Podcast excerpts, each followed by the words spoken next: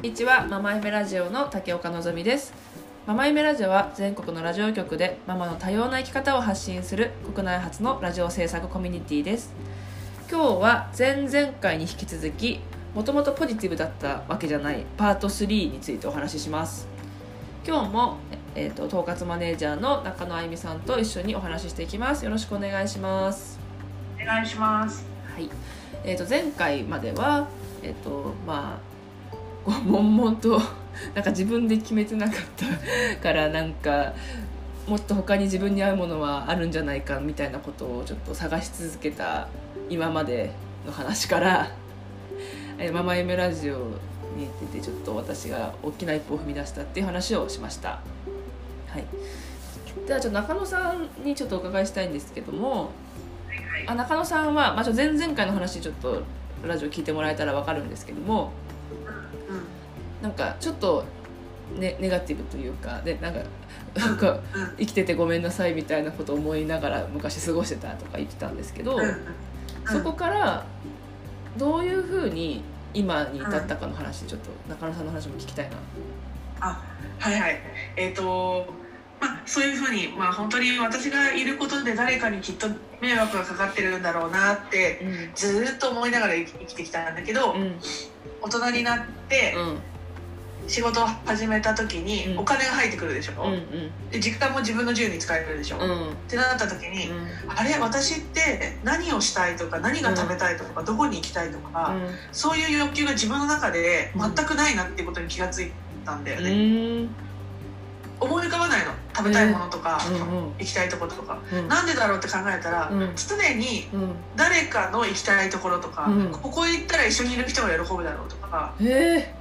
そういうことを考えてたから、うん、自分が何をしたいかっていうことを自分に問いかけた経験がなかった。えー、そうなんだ。二十、歳ぐらいの時に気が付いたんだよね。え？だいぶ遅かったんだけど。そっか。でまあそんなこんなで仕事を辞めて、家に引きこもり、うん、引きこもってたんだけど結婚をして、うん、夫がね、あの結婚してくれるって言うからさ、こんな引きこもりの奥さんもらってもらえるしかも21歳の、でねもらってもらえるんだったらもうこの手を逃したらいけないと思って「あお願いします」って言って結婚し,、して。あそうだったんだ。そう。よっちゃん？あまあ、よっちゃん。あの、まあ、中野さんの旦那さんよっちゃんって言うんですけど よっちゃんとねお二人は同じ年で同級生で21歳の時結婚したっていう話は聞いてたんですけどその中野さんがその人生のちょっと岐路を迎えて引きこもった時に結婚の話がだったんだね。そうそう。超一番あの精神的にこう、落ち着いていない時に結婚式あげたりとかしてた。へえー、そんな始めだったんだ。そう。だからこう外側の顔と内側の顔と全然別でこうできちゃう、うん、割と器用だから私が。なるほど。できちゃうんでじゃあそのちょっとえー、気持ちがまだ不安定だった時も外から見た人からするとそういうふうに思ってたって分からなかったってこと？その時です。分かんなかったと思う。へえ気づかれてない気づかれてなかったんだ。でで、うん、その21歳で結婚して22歳の時に、うん、自分のやりたかったことってなんだろうって思った時に中学生の時からずっと私はウェディングプランナーになりたかったのね、うんうんうん、で一年発起をしまして、うんえーと、スクールに通って、ウェディングプランナーとして仕事を始めて就職をして、でその就職した会社の社長が、すごい人を褒める人だったのね。うんうんうん。で私がなんどんなミスしても、うん、例えばベールにね、うん、神父さんのかけるベールにアイロンかけてて、うん、アイロンが厚すぎてベールに穴が開いちゃったんだけど、うんうん、それ結婚式は当日ね、結婚式挙式の2時間ぐらい前に穴が開いちゃったんだけど。そういうこととかも「もうあゆみちゃんいいよここにお花でも縫い付けちゃおう」みたいな感じで絶対怒らなかったの。で、うんうん、私が言うことを、うん、あゆみちゃんがそうやって決めたんだったら絶対大丈夫だよって必ず言ってくれたので、うんうん、だから私が理想とする、こう母親像みたいなのって、うんうん、そこの会社の社長さんなん女性なんだけどなるほど、うんうんうん、そのあなたなら大丈夫よって信頼してくれたんだよね。初めて人にこんなに信頼されたなと思って、ね。うんうんうん、その時に初めて、うん、あ私ってこうい生きてていいんだじゃないけど、うんうんね。私のやり方でやって誰かを喜ばせることができるんだってことに気がついて、うん。もう仕事も続けられるすっごいきつかったんだけど、うんうん365日中364日ぐらい仕事してたん。だよね、朝から晩まで。うんうんでもすごい楽しくて、すごい自己肯定感も上げてもらって、うんうんっうんていう日々を過ごしてたんだけど、うんうん。まああの子供が欲しいなと思った時に、うん。まあ、子供がなかなかできなくてちょっと病気もしてたから、うん。あの妊活というか不妊治療をね、うん。ずっとやって、子供を授かったっていう、一人目を授かっうんうんたでママになったけどママになった時に私のぞみさんと逆で、うん。社会とのつながりが断たれたとか、うん。孤独を感じたとか一切なくて、うん。もうね、一番幸せだったのその時間が。うんうんうん。だから子供と1対1の時間が、うんうん。で誰とも別につながなくていいみたいな、うんだから多分私の本質はそういう本質なんだけれども、うん社会にとつながる誰かとつながることうん。で知れることとか、得られるものっていうのはたくさんあるっていうのを分かっうん。うん。てるから、うん。あのどこかで外に出なきゃなと思ってたところに、うん。のぞみさんがうん。ラジオやるんだけどやるってうん。突然言うから、うん。あそこそれも一緒でのぞみさんとなんかこううん。ビビッときたというか、そうそうですね。これを逃したら、うん。私の人生の転機っていうのは、うん。こうもう来ないだろうなこういうタイミングって思って、うんこう波に乗ったみたいなうんうんうんそう感じかな。うん。そっかそっか。あので中野さんとはもともと育児教室のママ友だったんですよ。娘と 私の娘と中野さんの息子くんが同級生で近所に住んでてその育児教室。私がそのご、えっと娘を産んでから5ヶ月間を家に引きこもりみたいになってて悶々として5ヶ月目に地域の育児教室があってそこでこう地域のママさんとつながりましょうみたいな会でものすごい楽しみにしてて私の。5ヶ月間家に引きこもりだったから誰も友達いないし。でもうで行った時に同じ月齢のママさんと知り合えてこううん。周りに友達ができるってこんなに楽しいんだと思ったんだよねその時に。へえ、私逆だよ。もう誰にも声かけられないように一番最初に帰ってたもん。うん、いやでもなんかねそう。そうなんです。中野さんの記憶はいやなんかちょっと気になる存在だけど、まあ、ちょっと月齢が娘が12月生まれで中野さんの息子くんが3月生まれだったのでその赤ちゃんの時ってねその12月と3月生まれだともうかなり違うわけじゃない？そのそうだよね。だからまあそもそもちょっと月齢的にまあ話す内容は違うのもあったけどなんかこう話しかけないでくれオーラみたいなのはあったんですよ中野さんその時に。だけどあの、まあ、だから中野さん以外のその友達が最初できたわけ。でもまあ同じ教室だから中野さんのこと知っててでもなんかねちょっと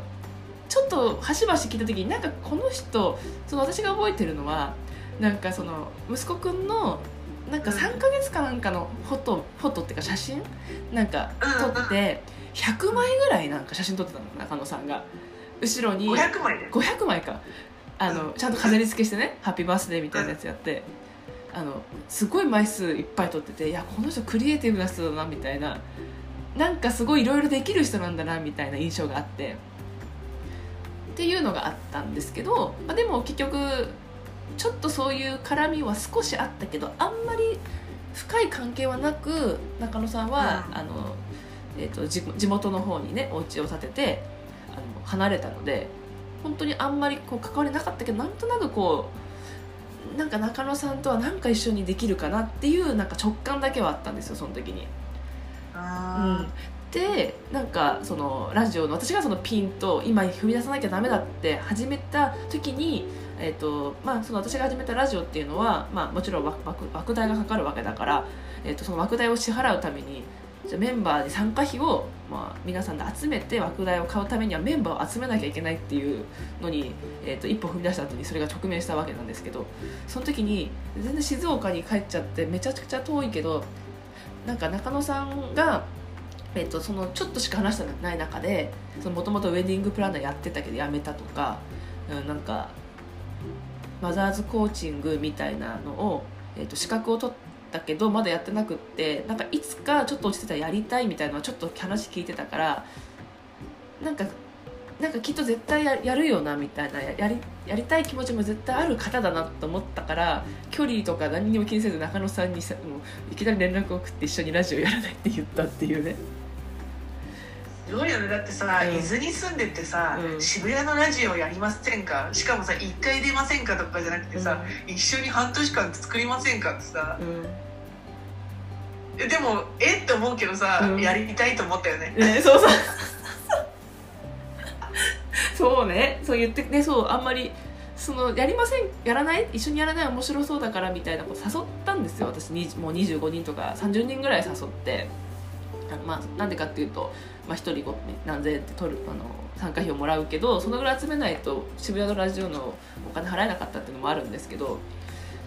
決まってなかったんですよねそもそもそのどういうふうにラジオやるかっていうの。その時決まってなかった中でもう誘うって言ってももう楽しそうだからやりませんかしか言えなかったわけですよとにかく。そんなことやりますっていう誘い文句言えなかったってことね。そうそう言えなかったんです。分かってなかったから。だけど一緒にやりませんかって中野さんなのなんか一緒にやってくれるって言うかもみたいなぐそんな気持ちで誘ったのが最初。だから多分私にとってもその最初の一歩そのラジオ楽し今今ここ残したらもう次ないかもって思った。後がまあ大きな一歩だったけどその後すぐももう一歩その人を集めなきゃいけないっていうまた大きな一歩というかチャレンジが出てきたわけです。もう必然的にもやらなきゃいけないものが出てきて。それでもう25人ぐらい人を集めなきゃって言っても、まあ、必死に声かけますよねその時に。そこでまあもちろんほとんどの方がねやるって言ってくれたんですその時に。すごいね。なんかわかんないけど面白そうってみんなね思ってくれて多分それがねなんだろうさっき中野さんがそのウェディングプランナーの時の社長さんが「いいよいいよ」って褒めてくれたのが自己肯定感がつながったあの高まったっていうけど私の中では多分それで声かけた人が「あなんかやる」って言ってくれたのがなんだろう受け入れてくれたっていうか。それは自分が認められたみたいな気持ちになったそうそうそうそう。もしかしたら、まあ、今振り返ってみるとそれが一番最初にあなんか大丈夫かもって思った一歩かもしれない。へえやっぱ行動してみて思い切って行動してみたら、うん、意外とみんなが自分のことを信頼してくれて、うん、船に乗っかってきてくれたっていう。そう。ってがわ私も分かったしあよかったみたいなのが一歩だったんだろうね。その。さこれをやりたいって言った時にさ「うん、いいねいいねそれやろうよ」って言ってくれもらえるってさ、うん、一番の承認だよね。そうそうだね。うん、無理じゃないみたいなさそんなの、うん、無理でしょみたいなふうに、まあ、言われちゃったら多分あもうダメかもってなるかもしれないけど、うん、ででもラジオもねやっぱ最初そうだったんですよ。あの結構なお金かかるからもうちょっとえっと、いろんな関係性ができてから始めた方がいいんじゃないとかお金集まらないから無理じゃないとか何人か相談したらそう言われたんですけど、まあ、うん、そうそう最初言われてで無視してよかったじゃん。そうそう、まあ、私も無理かもと思って一回やめようと思ったのその時に。えー、でもでもやりたいしなでもやめようかなと思った後に、まあ、一応その総合プロデューサーって今今あのアドバイザーとして参加してくる高田洋平さんって方がもう結局最後まで高田さんがその渋谷に声かけてくれたっていうのもあって、まあ、相談した時にもうやるかやらないかは自分次第だからって言われてはあ、本当そうだなってその時思ってなんかそう相談すればするほどわけ分かんなくなっちゃったわけで自分の考えが。なんかそれって多分今までと一緒だなと思ったんだよね。そしたらこう、えーと、自分の考えて行動してなかった自分と一緒だったし。そうだね。うん。だから自分であ自分で決めなきゃダメだって思ってやりますって言って中野さんとかに声かけ始めたみたいな。とにかくやらなきゃと思って。あじゃあそこがターニングポイントかもね。そう。その瞬間が。その瞬間だと思う。1年8か月前ぐらいのそこがターニングポイントかもね。でも1年8か月前ってそんな昔じゃないよね。そう。だから今33歳ですから31歳がターニングポイントだったのかもしれない、うん、うん、今分か分かりました。そうなんです、うん、あじゃあちょっとターニングポイントが分かったところで ちょっとま